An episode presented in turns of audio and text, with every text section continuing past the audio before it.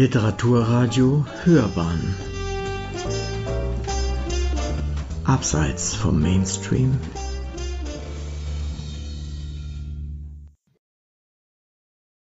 Mein Name ist Frank Rexroth. Ich bin der Autor des Buchs Fröhliche Scholastik die Wissenschaftsrevolution des Mittelalters. Dieses Buch ist 2018 in erster Auflage erschienen und dann im Jahr darauf gleich nochmal mittlerweile auch ins Englische übersetzt äh, worden.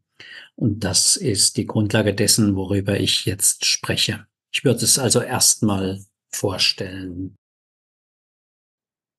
Wenn man über Wissenschaft, Gelehrte, Lehrer und Schüler im Bereich des höheren Wissens forscht, gibt es leicht Interferenzen mit der eigenen Welt, mit dem eigenen Forschungsambiente.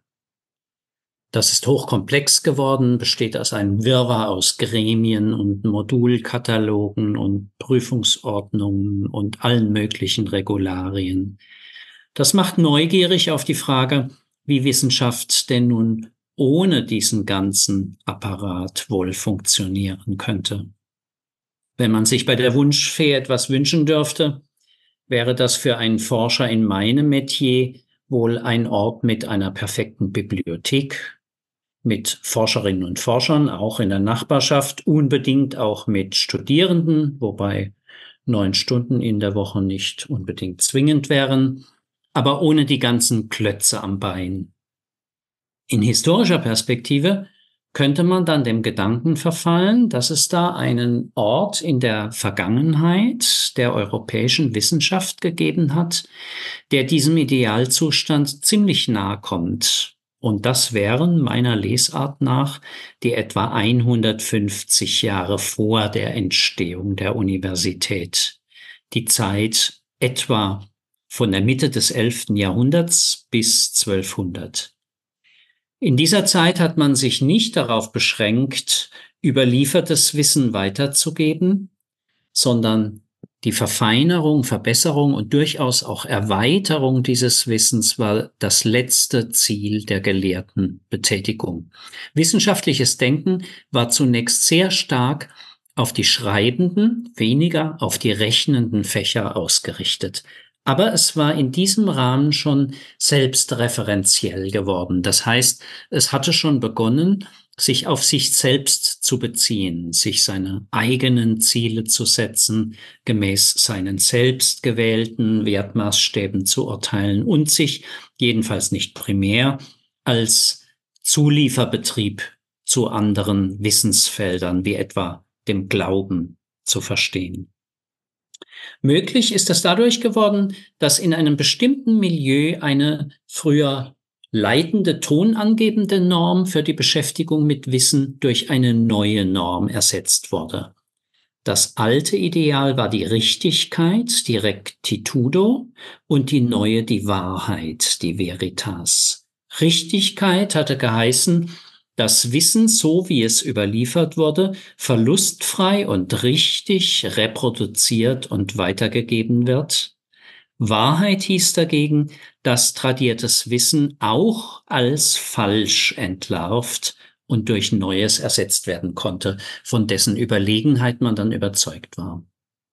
Diese Transformation, vor allem aber die sozialen Bedingungen dieser epochalen Verschiebung in der Beziehung der Wissensträger zum Wissen, das ist der Kerngegenstand meines Buches.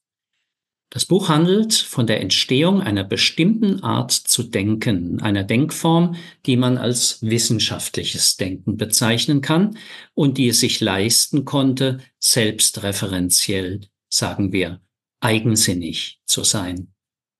Diese Phase, die wie gesagt so um die Mitte des 11. Jahrhunderts einsetzte und die in die Entstehung der europäischen Universitäten um das Jahr 1200 herum mündete, nenne ich, halb im Ernst, halb im Unernst, die fröhliche Scholastik. In dem Buch behaupte ich, dass das die Leistung einer spezifischen Sozialform ist, nämlich der Schule, der Schola, die ja für die Scholastik namengebend geworden ist. Gemeint ist mit dieser Schule hier eine soziale Gruppe, etwas sehr Konkretes also, die sich um einen einzelnen Lehrer herum bildet und das abseits der schützenden Institutionen von Kloster und Kathedrale.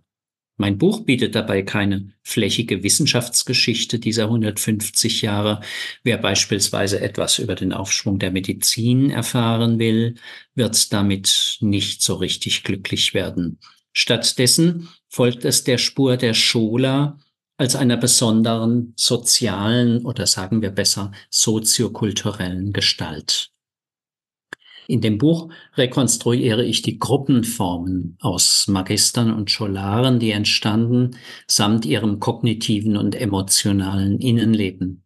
Es geht um ihre Binnenhierarchien, um ihre Abstufung der Zugehörigkeit zur Schule, um den ihnen eigenen Emotionenhaushalt im weiteren Sinn, der die Kommunikation innerhalb der Schulen antreibt, also die Liebe zwischen Lehrer und Schüler, die Konkurrenz zwischen Schüler und Schüler, die Konkurrenzen über die Grenzen einzelner Schulen hinaus, also die Konkurrenzen zwischen Schulen, um die ausgeprägte Atmosphäre von Wettbewerb im Inneren dieser Gruppen also. An solchen Schulen werden Statuskonflikte ausgefochten. Austritte, Verstoßungen und Positionskämpfe neuer, frisch hinzugekommener Gruppenangehöriger sind ständige Begleiterscheinungen, ebenso Kämpfe um die Rolle des Kronprinzen, wer ist der Nächste unter dem Magister, Konflikte um die Wertigkeit von Anciennität, Eloquenz, Begabung, Routine, die in einem ausgeprägten Spannungsverhältnis zueinander stehen.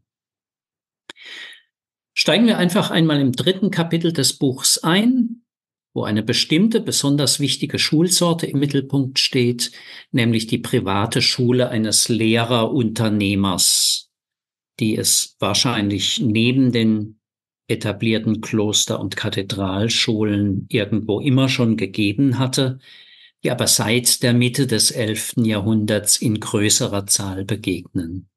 An ihr stellen sich andere Vorstellungen vom Umgang von Lehrern und Schülern miteinander ein und damit andere Denkvoraussetzungen. Lehrer wie Schüler waren mobiler als früher, die Beziehungen wurden nicht mehr notwendigerweise als lebenslang und dauerhaft gedacht, Aufmerksame Zeitgenossen machten die Erfahrung, dass sich nur in einem Zustand gesunder Respektlosigkeit, wie ich das einmal nennen will, gegenüber der Autorität des Lehrers produktiv über die Wahrheit des Geglaubten streiten ließ. An die Stelle der alten Richtigkeitsnorm trat das Ideal philosophischer Wahrheit, die im Wesentlichen als eine Wahrheit sprachlicher Aussagen verstanden wurde. Ab etwa den 1070er Jahren verstanden Scholaren und Magister die Suche nach dieser Wahrheit allmählich als einen eigenwertigen Prozess, der am besten im Zusammenhang einer gemeinsamen Lebensführung, einer Form der Vita Communis in Gang gesetzt wurde. Es wurde zum Ideal von Lehrern und Schülern, dem utopischen Plan eines einfachen, am Vorbild der frühen Christengemeinden orientierten Lebensentwurfs in selbstbestimmten Gruppen zu folgen. Das Leben in den Schule, wie man gern sagte, um diesen totalen utopischen Lebensentwurf zu bezeichnen, ähnelte dem Leben in den zeitgenössischen Gruppen der Eremiten recht deutlich. Sich an einen vorbildlichen Magister zu orientieren, scheint der Plan gewesen zu sein, aus dem Schulprojekte der Zeit hervorgegangen sind. Diese Schulen nun waren ziemlich instabile Soziotope. Ihren Angehörigen wurde bewusst, dass die Lern- und Lehrtätigkeit für sie mehr sein konnte als nur eine Lebensabschnittsstation im Rahmen einer Karriere. Peter Abelard etwa, der an der Mitte meiner Darstellung in den Kapiteln 5 und 6 zu meinem Helden wird, möchte ich einmal sagen, ist für seine kritischen Zeitgenossen der Inbegriff sozialer Ortlosigkeit, denn es gab noch kein zeitgenössisch biografisches Muster, das vorsah, dass das Lehren und die Produktion wissenschaftlicher Texte zum eigentlichen und letzten Lebensinhalt hätte werden können. Die Kritiker spießten diese irritierende Ambiguität auf und charakterisierten ihn gern als einen Mann, der, so sagt es einmal ein berühmter Kritiker, der sich selbst unähnlich sei, ganz und gar ambigue. Wenn das Philosophieren damit mehr eine Praxis, also eine Lebensform war und nicht so sehr die Beschreibung der Aneignung ehrwürdigen Bildungsguts, so ließ das Philosophieren sich über die Form bestimmen, in der Lehrer, Schüler und der Gegenstand ihrer Reflexion wechselseitig aufeinander einwirkten. Gerade besagter Peter Abelard ist charakteristisch dafür, wie diese Einsicht zu einer vorsichtigeren Bestimmung dessen führte, was von wissenschaftlicher Erkenntnis erwartet werden konnte. Gelehrte rechneten von nun an stärker mit den Möglichkeiten des Irrtums, der Widerspruch der Jungen gegen das, was die Alten behaupten, und der hierüber erreichte Fortschritt in der Erkenntnis des Wahren oder doch des Wahrscheinlichen wurden zu einem wesentlichen Teil des gelehrten Settings. Das Verständnis des Stoffes, um den sich Magister und Scholaren gemeinsam bemühten, veränderte sich in dieser Interaktion beständig. Alle Beteiligten an diesem Prozess arbeiteten an Texten der aristotelischen Logik, die schon länger da waren, man kannte die bereits, aber sie veränderten die Prämissen ihres Denkens in der scholastischen Kommunikation ganz entscheidend. Vier Veränderungen sind dabei bemerkenswert. Einmal wird das Wissen in diesen Gruppen stärker reflexiv, insofern die Angehörigen stärker als zuvor auf Auffassungsdifferenzen zwischen verschiedenen Positionen achten und die dann gründlich diskutierten. In diesem Zusammenhang machen Sie die Erfahrung, dass man die Verteilung konkurrierender Ansichten als Verteilung von gelehrten Positionen im Raum begreifen kann. Schulen jetzt hier nicht im Sinn sozialer Kleingruppen, sondern im Sinn von überregionalen Diskursteilnehmergemeinschaften, also Gemeinschaften von Leuten, die derselben Ansicht sind, aber nicht notwendigerweise am selben Ort zusammenleben. Dazu gehört zweitens, dass sie stärker über die das Denken steuernde Kraft disziplinärer Betrachtungsweisen nachdenken. Sie erfahren, dass ein Grammatiker und ein Logiker zweierlei sehen, wenn sie auf dieselbe Sache schauen. Und sie fangen an, mit diesen Blickwinkeln zu experimentieren. Die Logiker fangen an, die Grundlagenwerke der Grammatik zu lesen und umgekehrt. Drittens entwickeln sie einen neuen Zeitindex, nach dem jüngeres Wissen älterem Wissen durchaus überlegen sein kann, und spielen dann Ratio und Veritas, Verstand und Wahrheit gegen die Autorität der Alten aus. Ein Sprichwort, das in diesem Kontext beliebt wird, heißt Amicus Plato sed magis amica veritas. Also Plato ist mein Freund, aber meine bessere Freundin noch ist die Wahrheit. Und viertens und letztens entwickeln sie ein operatives Verständnis von wahr und falsch, nachdem der Denkfehler, der Fehlschluss, der Irrtum nicht verwerflich sind und nicht moralisch beurteilt werden dürfen. Wer sich irrt, wird nicht dadurch moralisch desavouiert. Der Fehler wird zum Bestandteil ihres Denkgebäudes, denn das Verdienst des Fehlers ist es ja immerhin, zu zeigen, wie etwas nicht geht. Nun gerade die beiden Abelard-Kapitel meines Buchs versuchen nachzuvollziehen, wie sich diese neuen Formen des Denkens in den Schulen einbürgern und wie daraus in der Schulenlandschaft gerade in und um Paris ein intellektuelles Gravitationszentrum entsteht, von dem man während der zweiten Hälfte des 12. Jahrhunderts europaweit weiß. Machen wir einmal einen Sprung zum Ende des Buches.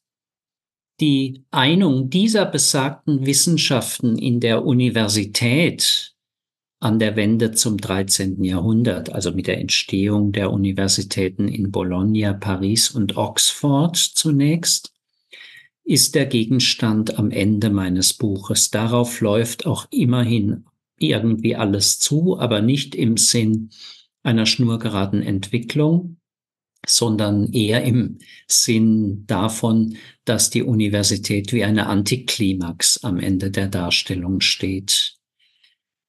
Die Universität erscheint mir im Nachhinein als auf eine neue Art erklärungsbedürftig. Zweifellos verband die verschiedenen Schulen in den verschiedenen Fächern ihre Gruppenstruktur, also die besagte Gestalt der Schola. Doch das Gelehrte auf der Suche nach der philosophischen Wahrheit mit ganz anderen Wissenschaften, die sich an Nützlichkeit orientierten, gerade den Juristen und überdies den Theologen, die sich mit den Fragen des Offenbarungswissens herumschlugen, und mit den Medizinern unter einem Dach vereint werden sollte, das war ein hochkontingenter Prozess, alles andere als selbstverständlich und zwangsläufig.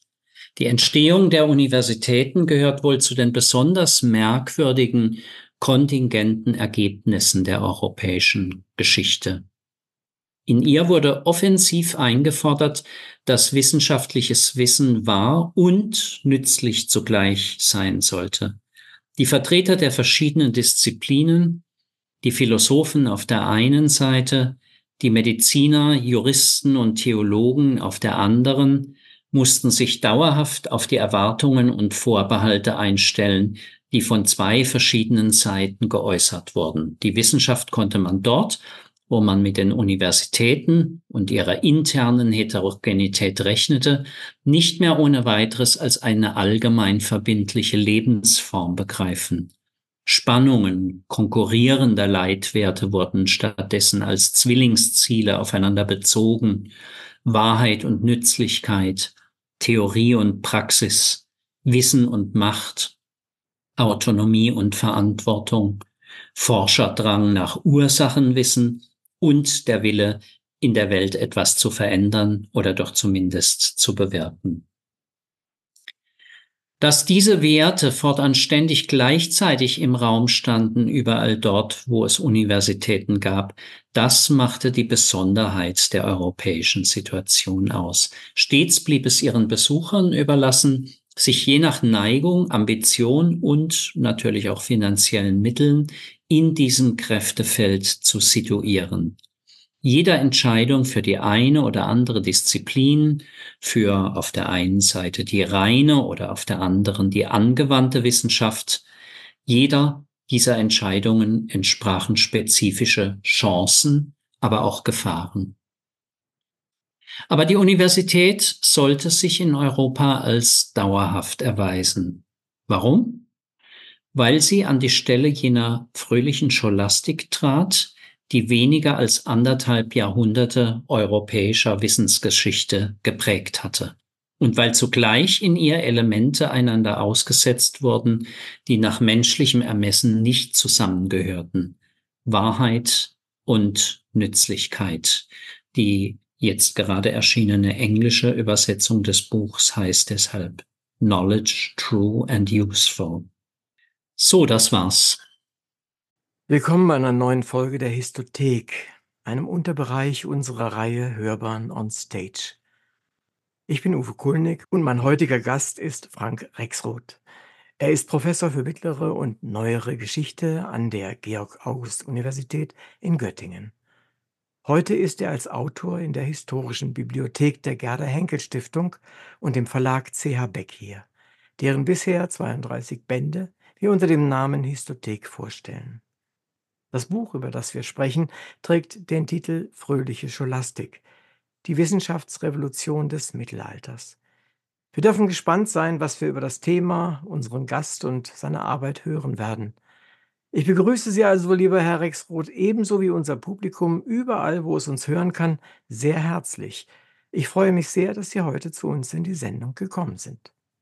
Vielen Dank, lieber Herr Kulnig. Ich freue mich auch, dass ich mit Ihnen sprechen kann. Worüber haben Sie sich seit Anfang des Jahres besonders gefreut? Beruflich oder privat? Was denken Sie?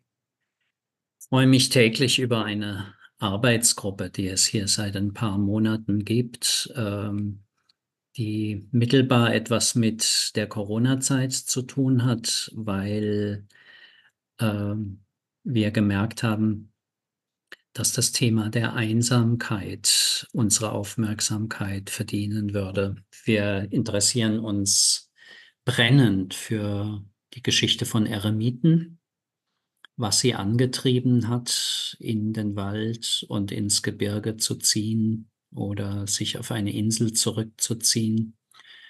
Und wir versuchen erst einmal festzustellen, wo die überall gelebt haben, und was wir über sie aussagen können. Das hat mich am meisten gefreut bisher in den ersten vier Wochen des Jahres. Ah, das ist, also hört sich auf jeden Fall sehr, sehr interessant an und vor allen Dingen ist es etwas, was also Anlass zu, zu häufigem Freuen äh, bietet. Ist ja nicht so selbstverständlich, dass man so Mhm. viele Anlässe hat.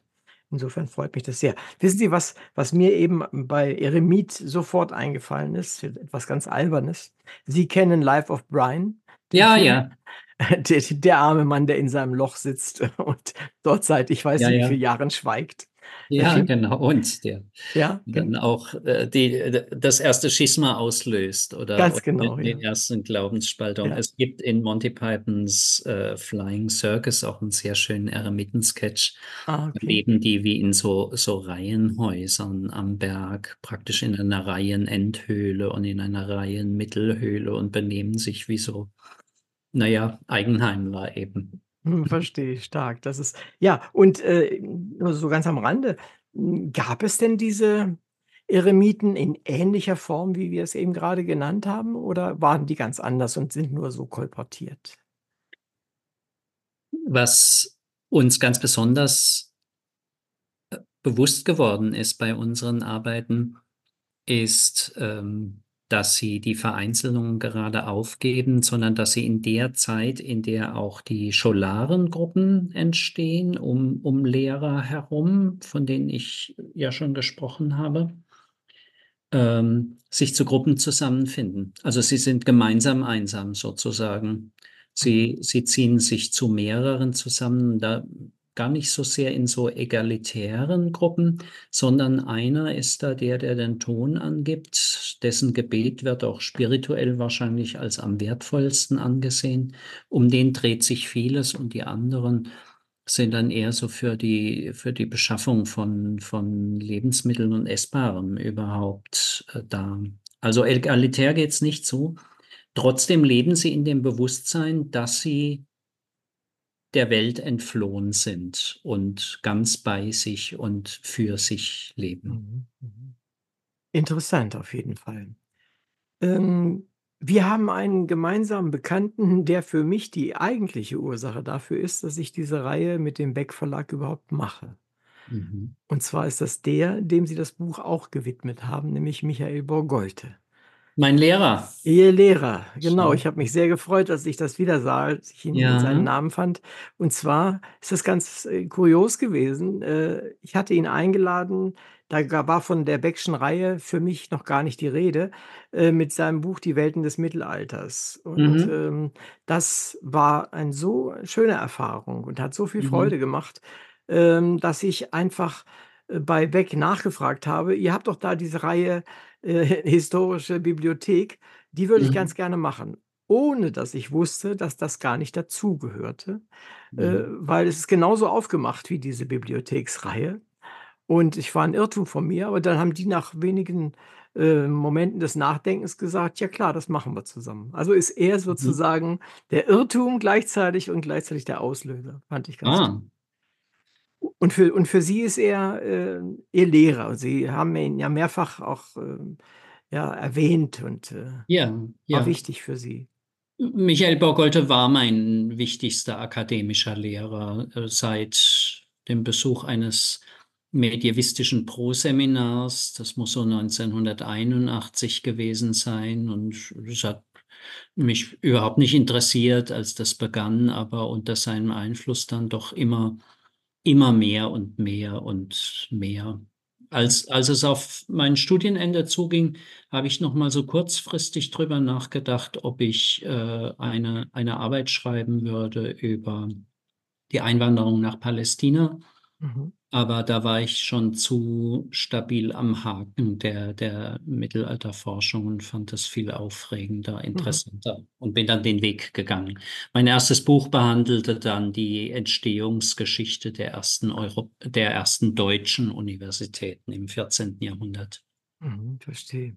Aber Sie sind, äh, und, oder zumindest waren Sie auch noch im Vorstand äh, der Stiftung von dem Herrn Borgolte und seiner Frau. Ist das richtig? Ja, das ist das richtig. Das ist eine, eine sehr verdienstvolle Stiftung, wenn ich das so sagen darf, äh, die die Borgoltes da mit ihrem Privatvermögen ins Leben gerufen haben. Es gab dann auch Zustiftungen dazu, aus dem zwei Preise ausgelobt werden. Einmal ein äh, an der Humboldt-Universität ausgelobter äh, Preis, der nicht auf das Mittelalter beschränkt ist, sondern der sich an, an alle Verfasser und Verfasserinnen historischer Arbeiten richtet und dann einen überregionalen, nicht auf die Humboldt-Universität begrenzten Medievistenpreis, äh, um den man sich bemühen kann, wenn man sein zweites Buch geschrieben hat. Mhm. Das ist auf jeden Fall äh, macht macht sicherlich auch Spaß, dort, äh, die Ja.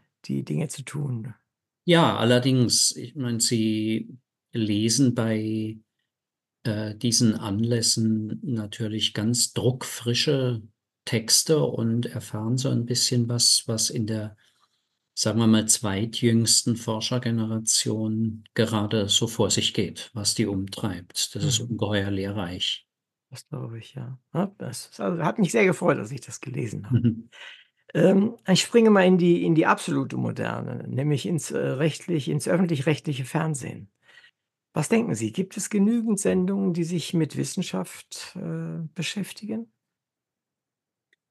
Oh, das ist schwierig. Also, man hat ja den Eindruck, dass es tatsächlich genügend gibt, aber das folgt einem Wissenschaftsverständnis, das meines nicht wäre. Nach meinem Empfinden müsste es in solchen Sendungen eigentlich in erster Linie darum gehen, zu demonstrieren, wie Wissenschaftlerinnen denken.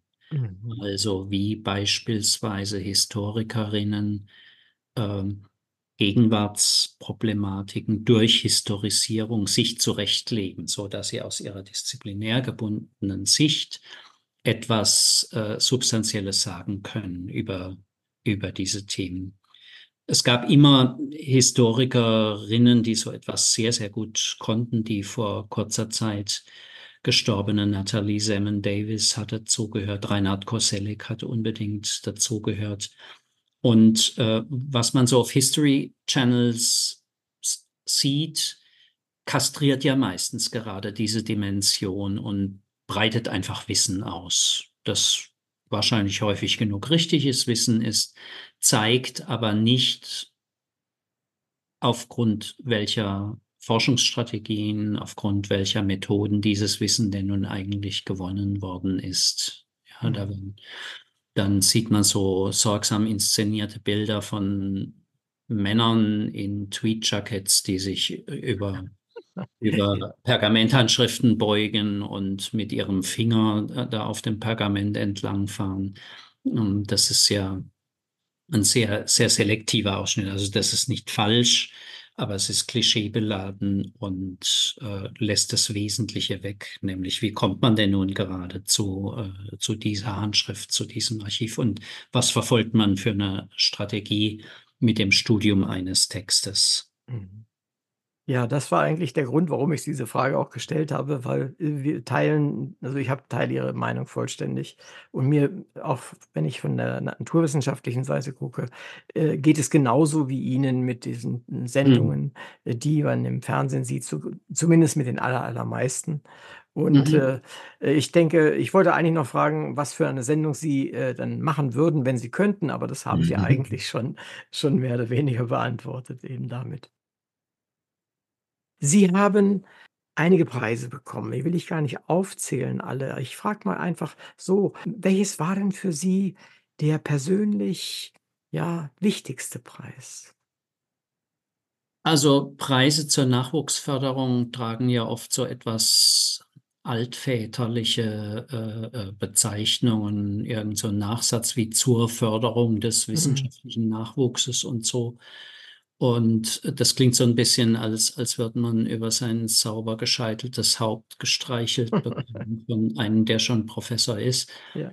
Aber trotzdem muss ich sagen, äh, dass, ähm, die Verleihung des Historikerpreises, Nachwuchspreises auf dem Historikertag in Frankfurt 1998 für mich das wichtigste äh, Erlebnis dieser Art gewesen ist, weil ich, äh, da also prämiert wurde für mein London-Buch, das Mhm. heißt „Das Milieu der Nacht“, und da geht es darum, wie eine städtische Obrigkeit anfängt, äh, im Rahmen einer Moral Panic über angeblich weit verbreitete Unmoral in der Stadt zu reden.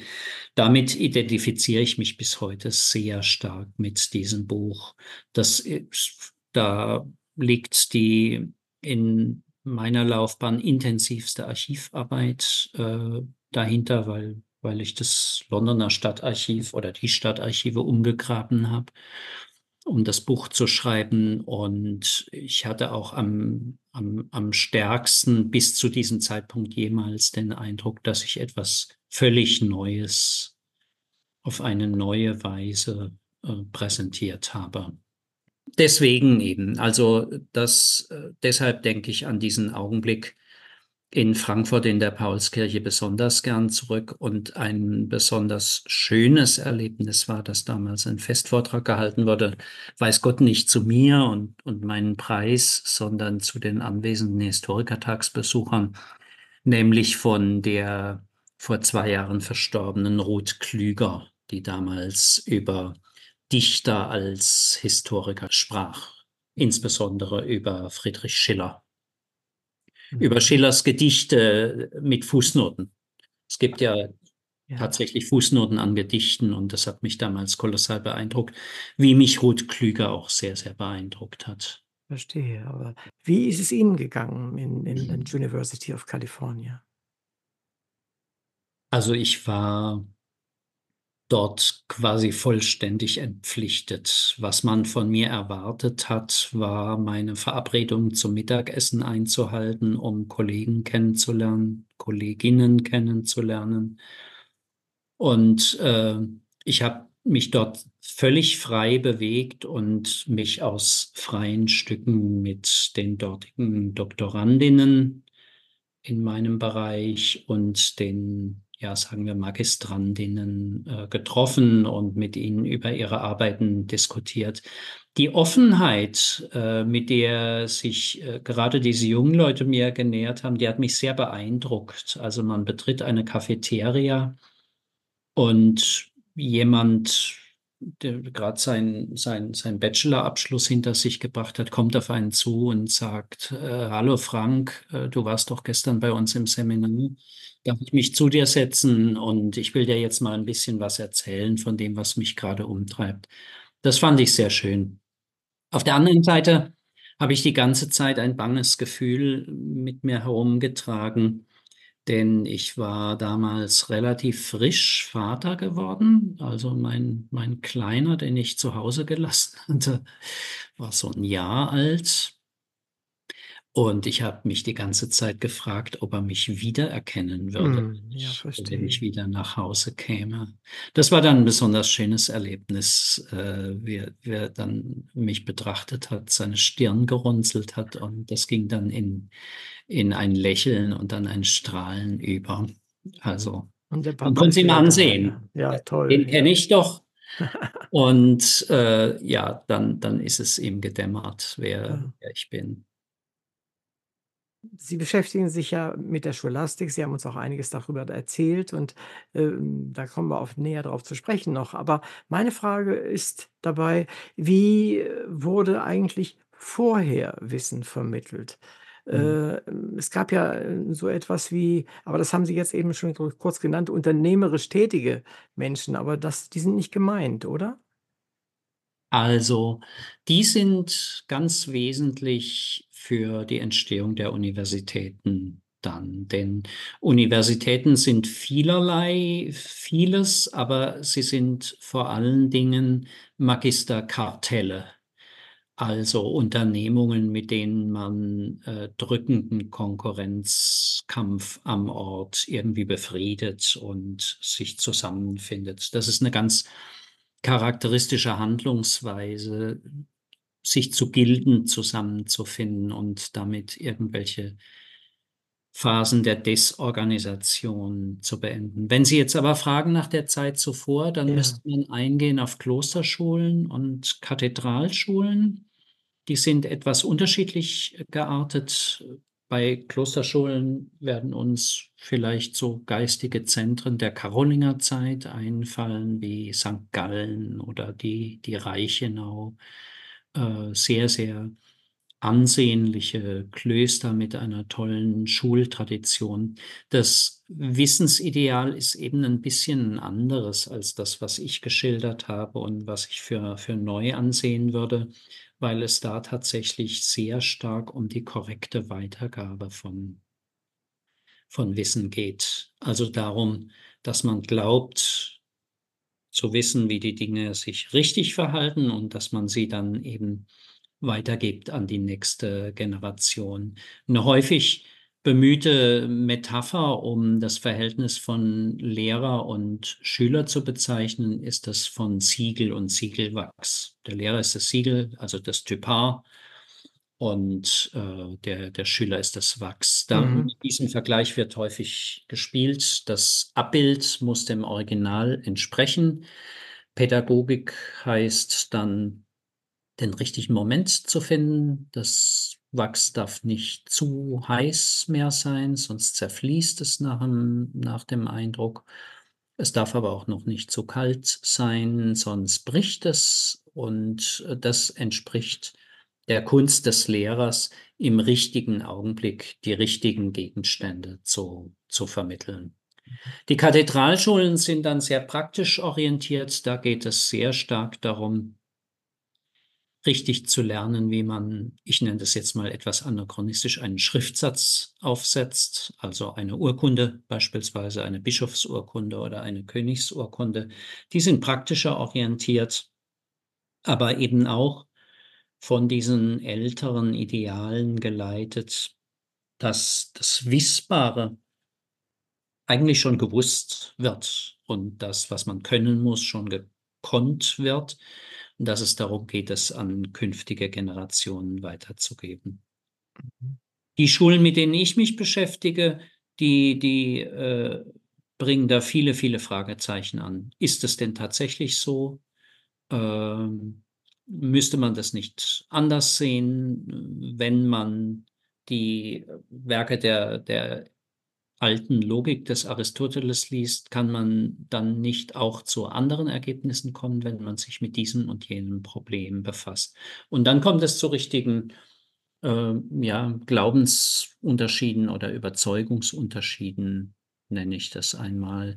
Ein ganz früher ist die Frage, ob sich so Begriffe wie Tisch oder egal was, Bär, egal, Igel, auf Dinge der Wirklichkeit beziehen oder ob man eigentlich immer nur mentale Konzepte bemüht, wenn wenn man sie verwendet. Also, daraus wird mal dieses Universalienproblem werden, in der Zeit, mit der ich mich, über die ich vorhin gesprochen habe, geht es mehr um diese Frage.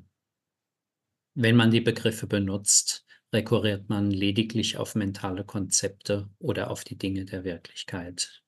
Mhm, verstehe. Erinnert mich irgendwie an, äh, Hilary Putnam, den ich vor Ewigkeiten mal Ja. gelesen habe, der sich auch, Ja. wenn ich mich recht erinnere, damit beschäftigt hat und mich da schwer ins Grübeln gebracht hat. Äh, das war fand ich sehr interessant, äh, seinerzeit, muss ich sagen. Es Und gibt interessante Philosophiehistoriker des Mittelalters, die die Bezüge gerade zur Sprachphilosophie und zur analytischen Philosophie sehr, sehr direkt sehen und meinen, dass ja, also die, die, die Werke der Phase, mit der ich mich beschäftigt habe, interessante Zuarbeiten sind zur, zur analytischen Philosophie. Also so ein Schulterschluss zwischen äh, Mittelalter und Postmoderne. Das hat man Mhm. in anderen Bereichen.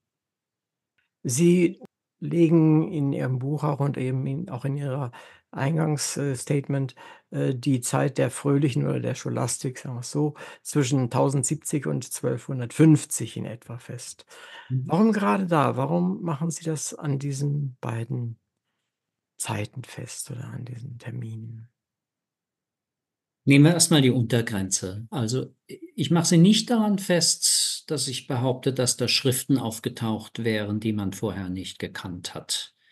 Diese Schriften sich sind nicht unendlich lange schon da gewesen, so was wie die Einführungsschrift des, äh, Porphyrius in die aristotelische Logik, die kennt man schon so seit der Jahrtausendwende etwa ganz gut.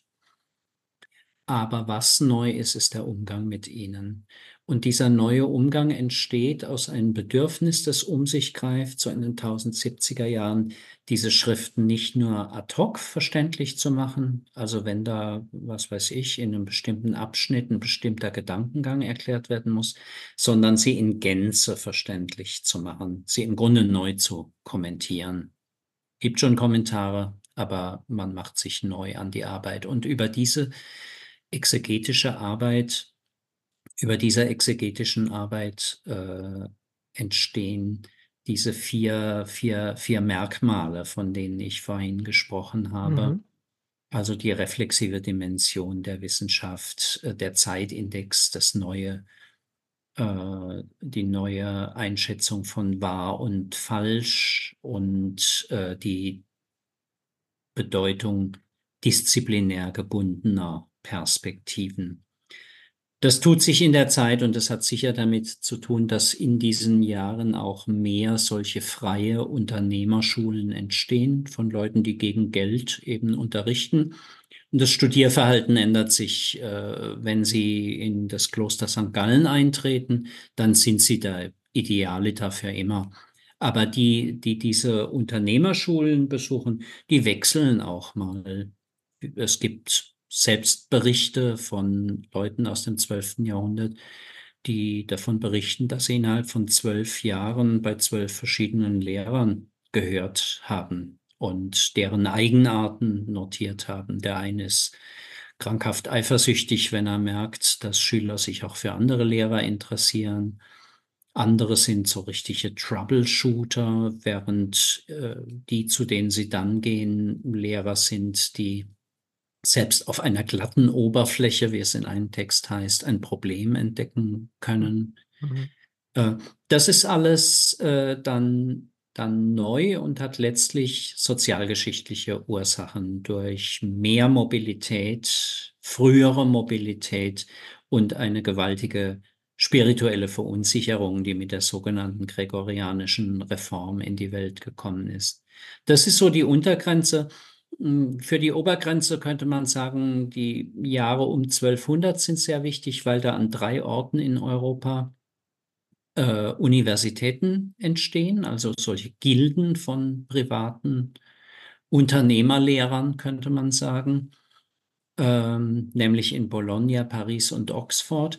Und ich habe diese frühen Universitäten allerdings noch weiter verfolgt bis 1250, weil die Verfassungen dieser Häuser sich erst so ein bisschen ausmänteln müssen. Also die müssen erst testen, wie man das Ganze organisieren könnte, so dass es stabil wird. Das dauert so etwa 50 Jahre. Und dann wissen die, ja, wir organisieren vier Wissenschaftsblöcke als Fakultäten und die sollen ihre eigenen Vorsteher haben, die sind Dekane.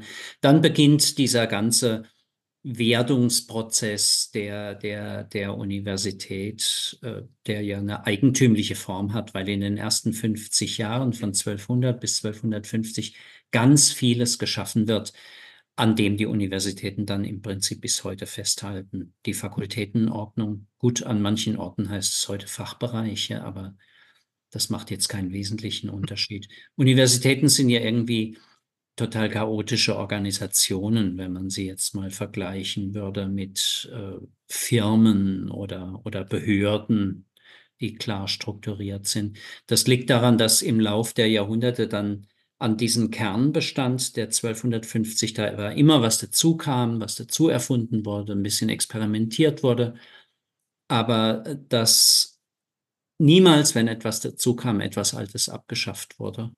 Das sind so Konglomerate heute und man kann die nur ganz schwer durchschauen und Leute, die den Universitäten mehr Governance verordnen wollen, die, die verzweifeln irgendwann daran, weil Universitäten sich selbst, das, was sie ausmacht, aufgeben müssten, wenn sie so durch Governance perfekt organisierbare äh, Einrichtungen werden sollten. Ja, äh, ich gebe Ihnen da aus meinem Blickwinkel durchaus recht. Ich habe sowohl Universität erlebt als auch große Firmen erlebt und, äh, das sind schon, äh, Welten, die dazwischen liegen tatsächlich und, äh Na ja, in 'ner Fir in 'ner Firma ist es eben so, dass, äh, der der Aufsichtsrat ja dann sagen kann: „So, wir steigen jetzt in die XY-Produktion ein oder wir hängen die XY-Produktion ab.“ ein Rektor oder ein Senat einer Universität äh, sagt ja den Professorinnen wohlweislich nicht, äh, wir betreiben von jetzt an keine Windströmungsforschung mehr oder was, äh, was auch immer, sondern es wird ja in der Universität allen Exzellenzinitiativen zum Trotz geduldet und auch gefördert, äh, dass die Wissenschaftlerinnen, die darin vereinigt sind, ihre genuinen, sie interessierenden Forschungsgebiete weiter Mhm. betreiben. Ja, ist klar. Es sei denn, es findet ein biologisches Ende, das gibt es ja auch manchmal. Das gibt es, ja. Und das ist Ja. dann äh, na ja, das ist dann also, ich kenne das halt, dass es dann am meisten am häufigsten passiert, dass tatsächlich ganze Gebiete mal dann aussterben, immer dünner werden und irgendwann Mhm. dann aussterben. Aber na ja, so ist das halt. Aber es ist interessant, dass Sie sagen, es wie viel es letztendlich übrig ist von der Zeit, äh, die ja nun doch schon lange, lange her ist.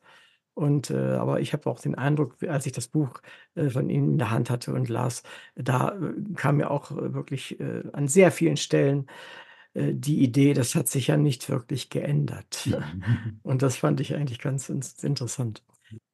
Sie haben die Entstehung der Universitäten circa 1200, vielleicht auch 'n bisschen früher genannt.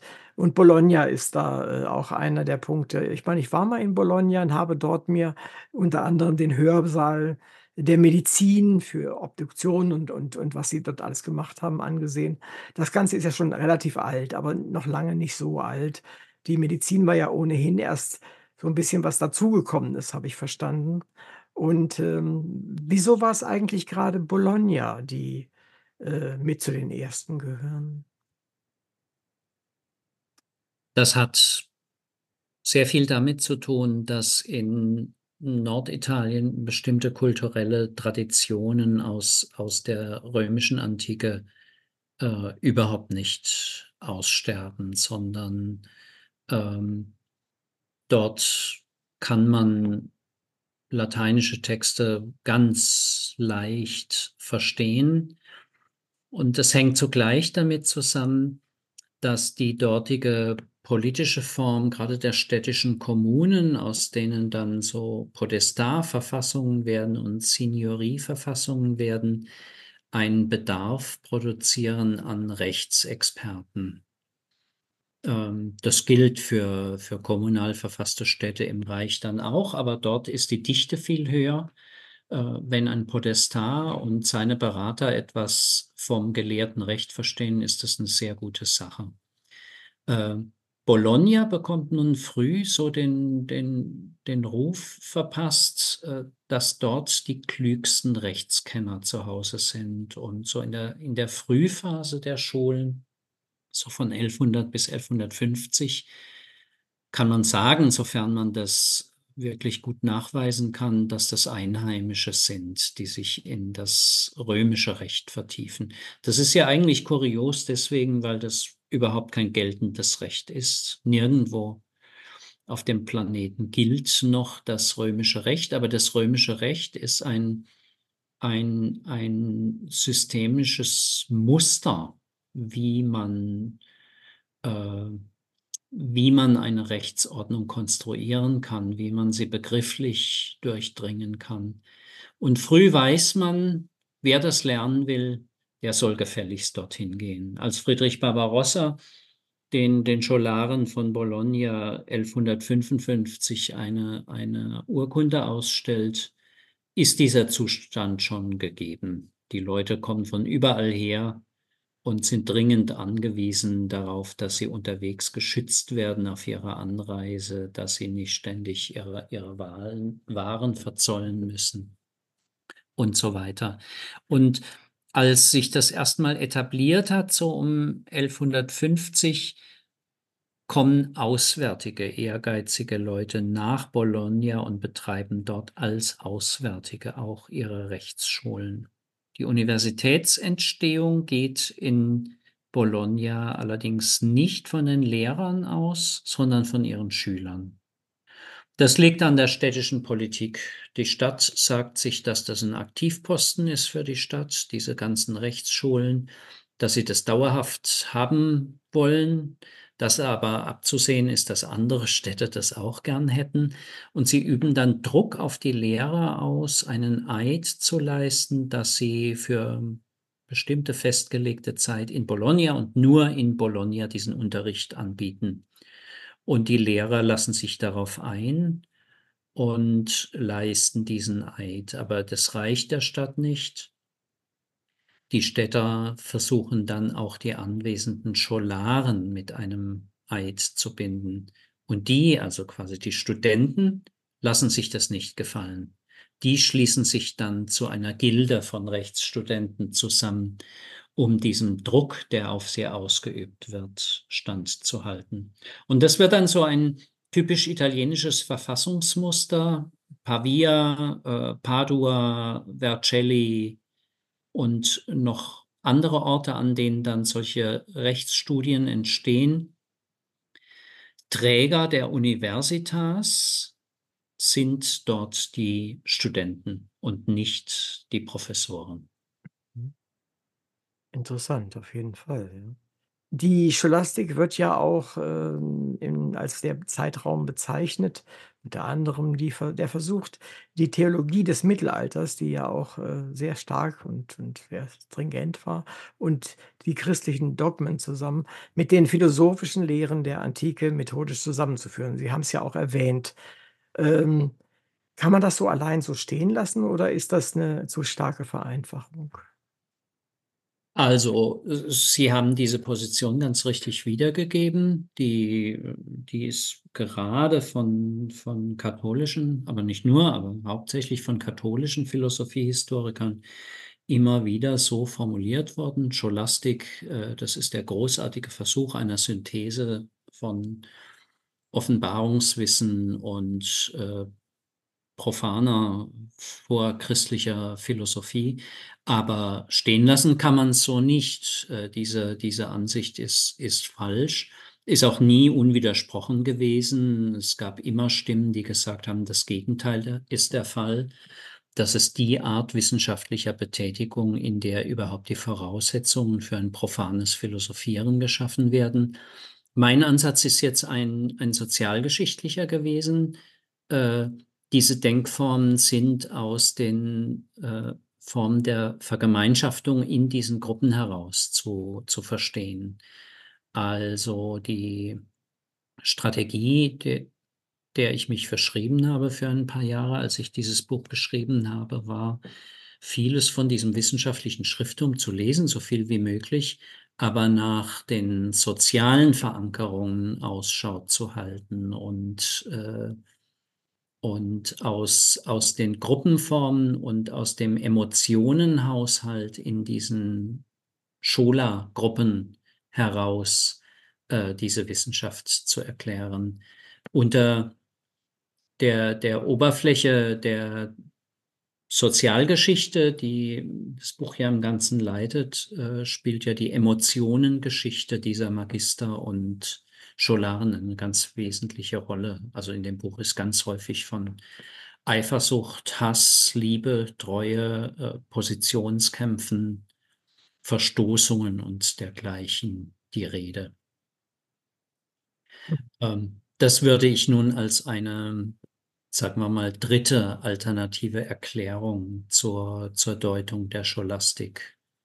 Äh, dafür würde ich gern werben. Für, für Mhm, diese verstehe, Erklärung. Hm. Verstehe. Äh, wie wie Sie sagen, Sie haben gelesen, was was Sie lesen konnten. Äh, wenn man sich, ähm, oder mit seiner mit einer neuen Idee oder These oder wie immer Sie es nennen möchten, äh, hervortritt, worauf beziehen Sie sich? Auf neue äh, ja, Dokumente oder auf neu gelesene Dokumente im Wesentlich? Auf Letzteres, auf Neugelesene. Es gibt der, in der Quellengrundlage dieses Buchs, glaube ich, keinen einzigen Text, den nicht vor mir schon mindestens ein anderer gelesen und behandelt hat. Also im Unterschied zu meinem London-Buch, in dem das, äh, das Stadtarchiv eben die, die Basis für alles war, habe ich in dem Fall sehr viel mit edierten Texten gearbeitet. Also eher in der Bibliothek als im, im Archiv. Mhm, verstehe. Und das ist zum Teil ganz schön trockenes Zeug, und es, aber äh, umso mehr freut man sich, wenn, wenn man hinter, hinter der trockenen Diktion so die, die soziale, die soziale Dimension des Ganzen ausmachen kann. Mhm. Und ja, wie kann ich mir das vorstellen? Ich meine, natürlich, äh, 2 Menschen lesen einen Text und, äh, kommen zu unterschiedlichen, ja, zumindest Nuancen. Äh, warum haben Sie diesen Weg jetzt gefunden, gesehen? Warum ist das anders als die Menschen, die das vorher gemacht haben, bewertet haben? Das hat natürlich mit meiner eigenen Prägung zu tun. Ich bin unter anderem bei, bei Michael Borgolte in einem Ambiente in die, in die historische Forschung hineinsozialisiert worden, in denen man versucht hat, auch sehr große soziale Aggregate wie Kulturen oder Gesellschaften sich quasi von unten her zu erschließen. Das heißt, von Gruppen von Anwesenden. Da steht also so gesehen Georg Simmels Herangehensweise an, an Gesellschaften näher als, als der von, von Max Weber. Die gesellschaftliche Einheit, in der die Gesellschaft am meisten Wirklichkeit produziert, ist die soziale Gruppe. Mhm. Und äh, das ist in der Tat ein nicht völlig neuer Ansatz gewesen. Also es gibt eine dänische Kollegin, die, ähm, die glaube ich, ganz, ganz ähnlich äh, getickt hat als wie ich, als sie sich äh, mit diesen Texten befasst hat. Aber, aber für, für das Buch im Ganzen ist doch prägend, äh, was ich gelernt habe durch meine Vorstellung von, von Sozialgeschichte. Sozialgeschichte zunächst als Geschichte von sozialen Gruppen, wobei sich dann über die Verbindung von Gruppen auch größere Einheiten ergeben. Mhm. So etwas wie überregionale wissenschaftliche Schulen oder so. Wie ist es denn angekommen in Ihrer wissenschaftlichen Community? Oh, also für die deutsche Fassung kann ich mich nicht beklagen. Ähm, es ist natürlich selbstverständlich bemängelt worden in dieser und jener Rezension, dass das und das Thema unterbelichtet ist. Da ging es darum, dass die Medizin so ein bisschen stiefmütterlich behandelt wird. Ja, schuldig im Sinn der Anklage, das ist so. Mhm. Andere haben geschrieben, dass der interkulturelle, die interkulturelle Dimension nicht hinreichend ausgelichtet leuchtet war und äh, das würde ich jetzt auch nicht rundherum bestreiten. Beruht allerdings auch schon zumindest teilweise auf dem Missverständnis, dass ich ja immer dorthin schaue, wo diese sozialen Gruppen entstehen. Und das ist nun, ich sage es ungern, aber es ist so, äh, diese gildenförmige Art von Gruppe ist eine Sache des lateinischen Europa in der, Mhm. in der, in der Zeit. Klingt ein bisschen chauvinistisch, aber was, was will man machen? Dazu, dazu muss ich stehen. Also, Mhm. äh, so gesehen würde ich sagen, es gab jetzt keine, keine Fundamentalkritik und die Arbeit ist, glaube ich, mit einem gewissen Respekt aufgenommen worden. Äh, ob sich das jetzt in der englischsprachigen Fassung wiederholen wird, äh, das weiß ich nicht. Und da bin ich auch sehr gespannt darauf, weil man sich ja mühen kann, wie man will, aber äh, man steht in bestimmten wissenschaftlichen Traditionen und die werden nicht überall gleich verstanden. Für mich ist ein ganz wichtiger Anker äh, die Kommunikationstheorie im Rahmen von Niklas Luhmanns äh, Theorie von so gesellschaftssozialen Systemen. Und das ist etwas, was Sie ganz, ganz mühsam in, in andere Sprachen transportieren müssen. Also in Italien würde das verstanden werden. Da gibt es eine starke luhmannianische Wissenschaftstradition, aber in Großbritannien oder den USA eben überhaupt nicht. Es gibt einen Kollegen von mir, der ist schon sehr betagt in, in London, der war von Anfang an begeistert äh, von dem Ganzen, weil der ein eingefleischter Luhmannianer ist, aber der, das ist einer von, von ganz wenigen auf, auf den britischen Inseln. Das habe ich versucht so zu lösen, dass ich eine Translators Note äh, dem Text vorangestellt habe, indem ich einige ganz bestimmte Begriffe mal so erklärt habe.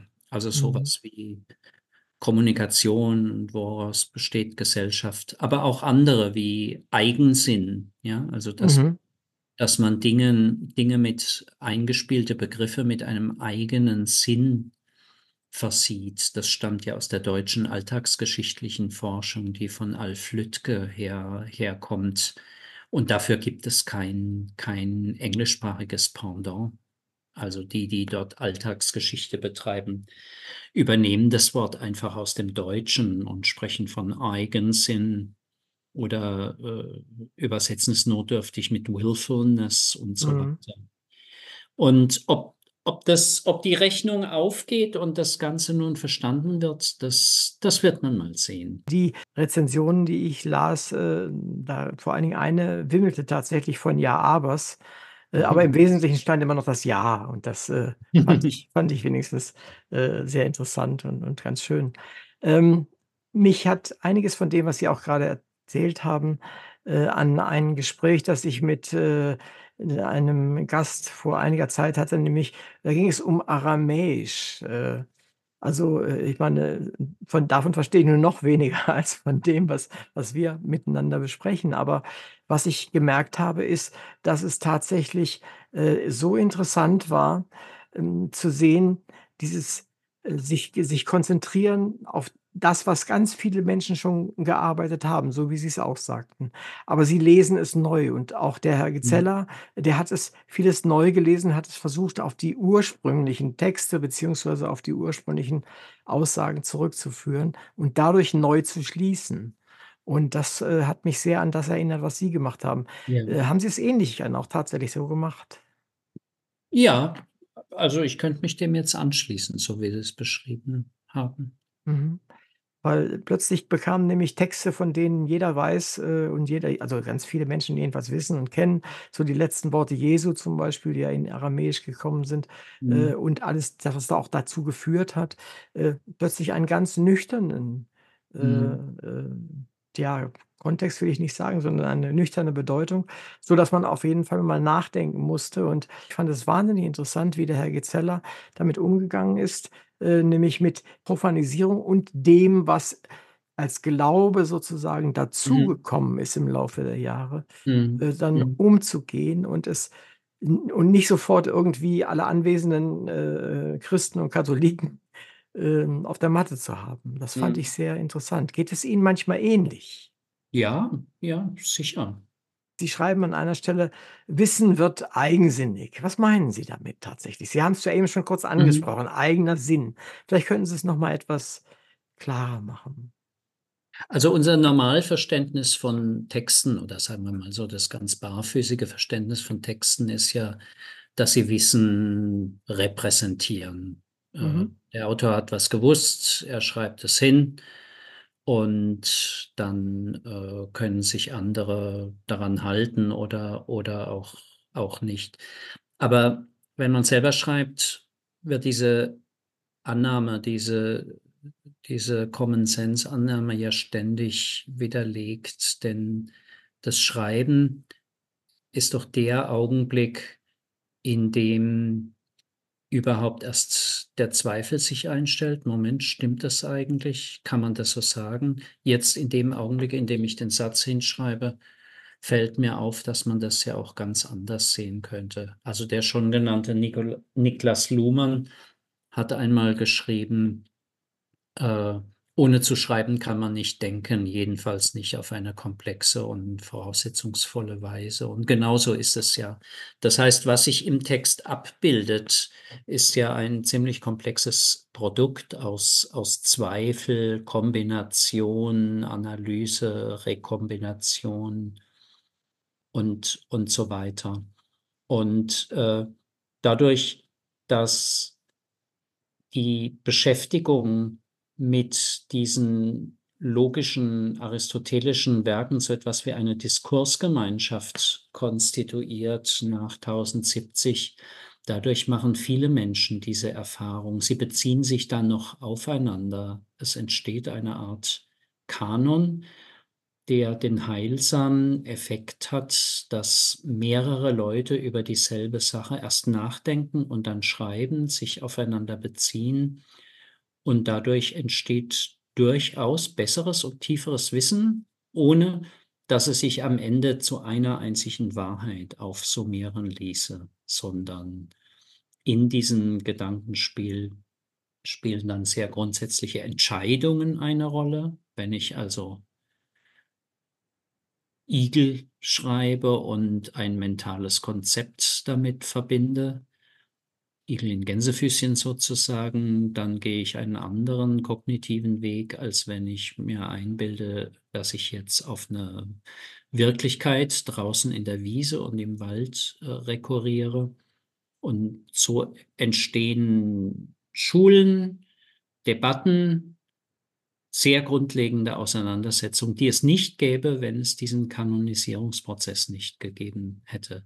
Wissen wird eigensinnig heißt, dass diese Texte anfangen, so 'ne Art Eigenleben zu produzieren, indem sie gelesen, anders verstanden werden und und neue Denkrichtungen überhaupt erst aufstoßen. Eine Ihrer Unterüberschriften im Buch heißt „Begabt gegen fleißig, jung gegen alt, wahrheitsgetreu gegen lehrergetreu.“ Was meinen Sie damit? Das rekurriert sehr stark auf ein eine Lebensschilderung, äh, von Peter Abelard selbst, der ein mit einem extrem hohen Selbstbewusstsein ausgestatteter Mann Mhm. gewesen ist, äh, der merkt, dass er für logische Fragen 'ne Begabung hat, die die wenige haben und der sich frühzeitig einen Spaß daraus macht, seine Lehrer zu stellen Mhm. in der Debatte zu stellen und üblicherweise trägt dann er den Sieg davon. Nun sind diese Schulen grundsätzlich so organisiert, dass man sich da in der Hierarchie der Schüler unterhalb des Lehrers auch so 'n bisschen hoch arbeiten kann. Und Anciennität spielt da 'ne wichtige Rolle. Wer ist schon am längsten dabei? Mhm, Wer ist der Lieblingsschüler und so. Und wenn Sie dann so so einen Sprengsatz anbringen an so 'ner Schule, in dem einer reinkommt, der nicht erst mal lange, lange zuhört und nachbetet, sondern sagt, dass er die Dinge ganz anders sieht, dann kommt da natürlich einiges durcheinander. Das wird dann auch zum zum Anlass dafür, dass in der Generation danach die Leute die Schulen einfach wechseln. Die wollen was sehen, die wollen auch unterhalten werden von Lehrern. Also, das Jüngere Ältere besiegen können in in dieser sehr stark auf Scharfsinn und logische Kombinationsgabe ausgerichteten Wissenschaft, das ist so 'ne Urerfahrung, die zur Entstehung dieser dieser Wissenschaft zwingend dazukommt. In anderen Bereichen, der Grammatik etwa Entschuldigung, in anderen Bereichen, in der Grammatik etwa, geht es darum, möglichst viel gelesen zu haben. Und da spielt dann Anciennität wieder 'ne ganz andere Rolle, weil man als Dreißigjähriger einfach viel mehr gelesen haben kann als als Siebzehnjähriger. Und in diesem Kontext entsteht dann auch so 'n grundsätzliches Misstrauen, ob die Dinge vielleicht zwar traditionell für wahr gehalten werden können, aber vielleicht deshalb doch unwahr sind. Wie gesagt, Sprichwort der Zeit: „Platon ist mein Freund, Mhm. aber meine viel bessere Freundin noch ist die Wahrheit.“ Mhm, mhm, verstehe, ja. Ähm, wenn ich mir das so so überlege oder anhöre, was Sie auch sagen, was ich auch gelesen habe, dann kommt mir das alles doch oder vieles davon sehr bekannt vor. Nämlich auch diese diese Lehrertreue und auch diese, hm, Lehrerloyalität der Mhm. Schüler. Äh, das ist ja etwas, wo auch schon, äh, ja, letztendlich, ähm, in der Scholastik, äh, aufmerksam gemacht worden ist, dass das eigentlich nicht unbedingt etwas, äh, Gutes für das Wissen, was wir eigentlich zu erlangen woll äh, trachten, ist. Aber es hat sich bis heute gehalten, wenn ich überlege, was da auch ich meine eher so in meinem Bereich, was in der frühen Medizin, wobei früh war nicht so noch vor 100 Jahren, für Dogmen existierten und und wie man dagegen vorgehen konnte mit mit nichts außer der Zeit, ja? Mhm. Ähm, dann erscheint mir das immer noch in vielen Teilen der gleiche Kampf, der damals herrschte. Also, Schulenbindung hat, äh, Ja. gerade in der deutschen Wissenschaft, das muss man selbstkritisch sagen, äh, eine eine ungebührliche Rolle gespielt, lange Zeit. Ich glaube, die Dinge haben sich in den letzten Jahrzehnten schon geändert. Wenn man dann mal in andere Disziplinen reinschaut, hat man den Eindruck, dass sie dort vielleicht noch 'n bisschen stärker sind. Zur Medizin kann ich nichts sagen, aber Mhm. In in Bereich Jura beispielsweise spielt es, glaube ich, schon noch 'ne sehr wichtige Rolle, wessen Schüler man wessen Schüler man ist. Mhm. Ja, das höre ich auch im immer wieder Mhm. tatsächlich. Und ich habe es eigentlich nie so recht verstanden, weil, äh, ich bin ja bin ja Neurophysiologe in der Biologie und, äh, da hatte ich den Eindruck, dass das eher untergeordnet ist.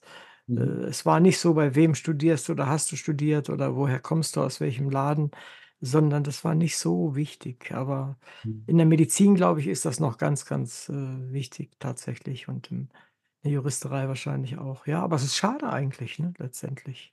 Ja, ist es ist es auch. Und ich habe lange Jahre, ähm, in Gutachtergremien in in Brüssel mitgearbeitet beim Euro European Research Community und dort darf man in der Gutachterkommission diese diese Fragen nicht behandeln. Also, sie Ah. dürfen nicht sagen, das ist äh, das ist 'ne gute Frau, die kommt von XY aus Cambridge oder Verstehe. aus aus Tübingen.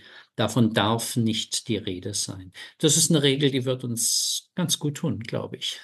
Ja, da haben Sie recht. Das ist so, wie man nach Arbeitsrecht nach dem einen oder anderen nicht fragen darf, ist das, äh, Mhm. sicher hilfreich und schützend vor allen Dingen, die Menschen schützend. Das bezieht sich dann mehr auf die Leistung und Sie haben völlig recht.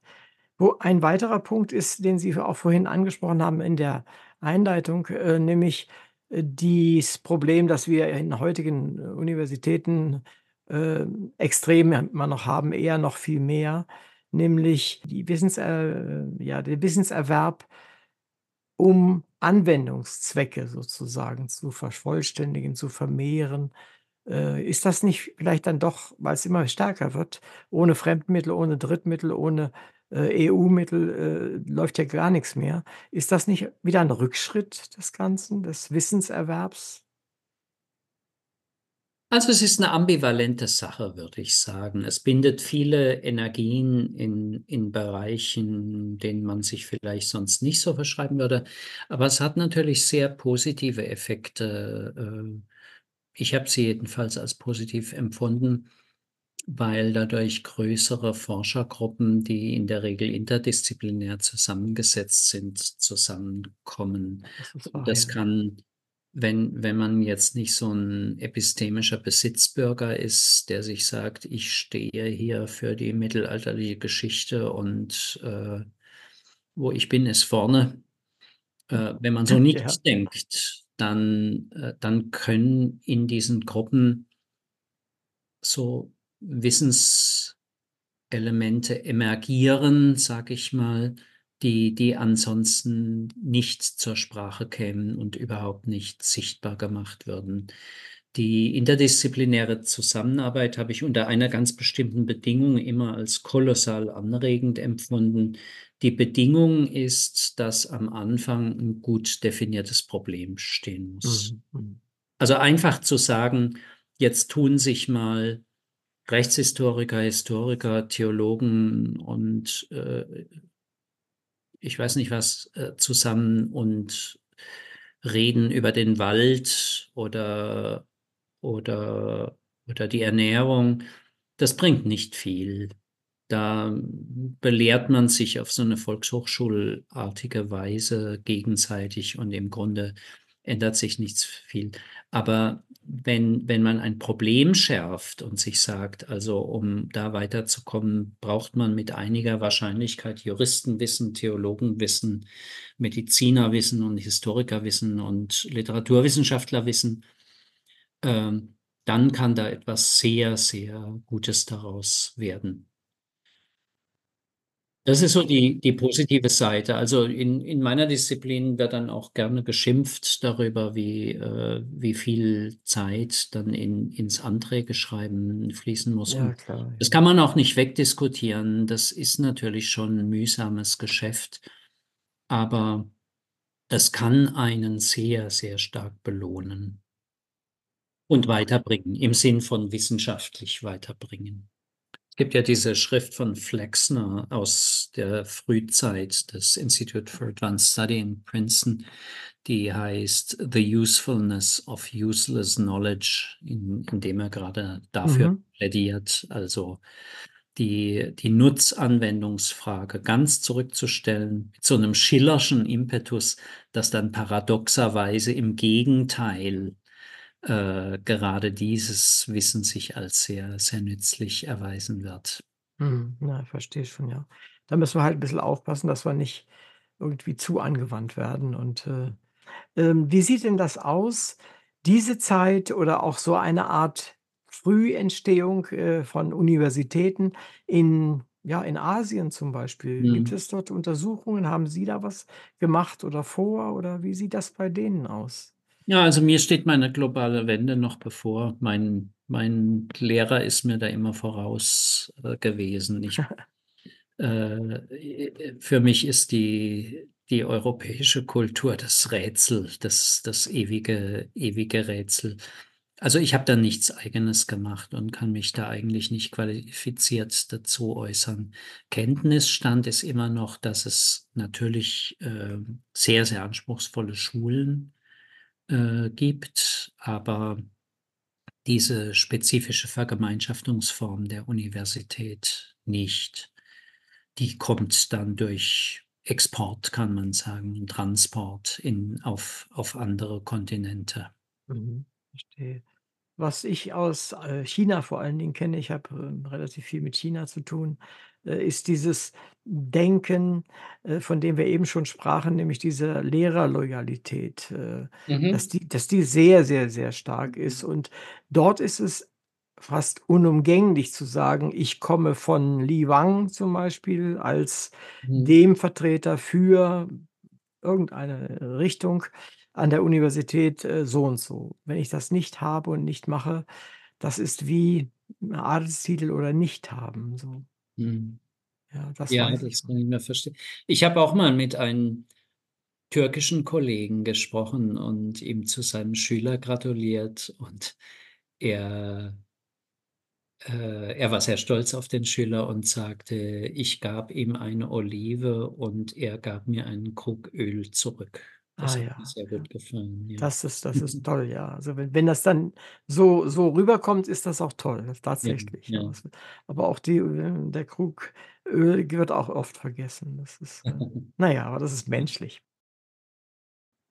Liebe Hörerinnen und Hörer, danke, dass Sie uns wieder zugehört haben. In der heutigen Sendung war Frank Rexroth mein Gesprächspartner. Wir sprachen über sein Buch Fröhliche Scholastik, die Wissenschaftsrevolution des Mittelalters. Es ist ein wundervolles Buch über die Entstehung der modernen Wissenschaft im Mittelalter. Wir verstehen nun, wie Wissensvermittlung vor der Entstehung der Universitäten vor sich ging. Wir lernen, wie Wissenschaft ihre Basisregeln entdeckte und anzuwenden begann. Der Autor macht die Zeit lebendig, lässt uns teilhaben an den damaligen Umständen und Menschen, vermittelt Entwicklungen und vor allem lässt er uns verstehen, wie wichtig die Zeit war und in ihrer Bedeutung für den Wissenschaftsbegriff heute noch ist. Es zeigt sich auch in dieser Sendung wieder, hören heißt dabei sein. Ich bin Uwe Kulnig vom Literaturradio Hörbahn und sage vielen Dank für das Buch, Ihre Erläuterungen und die Einblicke in Ihre Arbeit. Mir hat das Buch sehr viel Freude gemacht und ich möchte es unbedingt empfehlen. Es ist in der Reihe Historische Bibliothek bei CH Beck erschienen und in seiner zweiten Auflage erhältlich. Das Buch ist sehr gut lesbar, hat interessante Abbildungen und ist für jeden, der sich für die Zeit, die Wissenschaft in dieser Zeit und für ihre Grundlagen interessiert, eine gute Entscheidung. Im Namen unserer ZuhörerInnen sage ich Ihnen, lieber Herr Rexroth, herzlichen Dank für Ihre Mitwirkung bei dieser Sendung. Ich danke Ihnen, Herr Kulnig.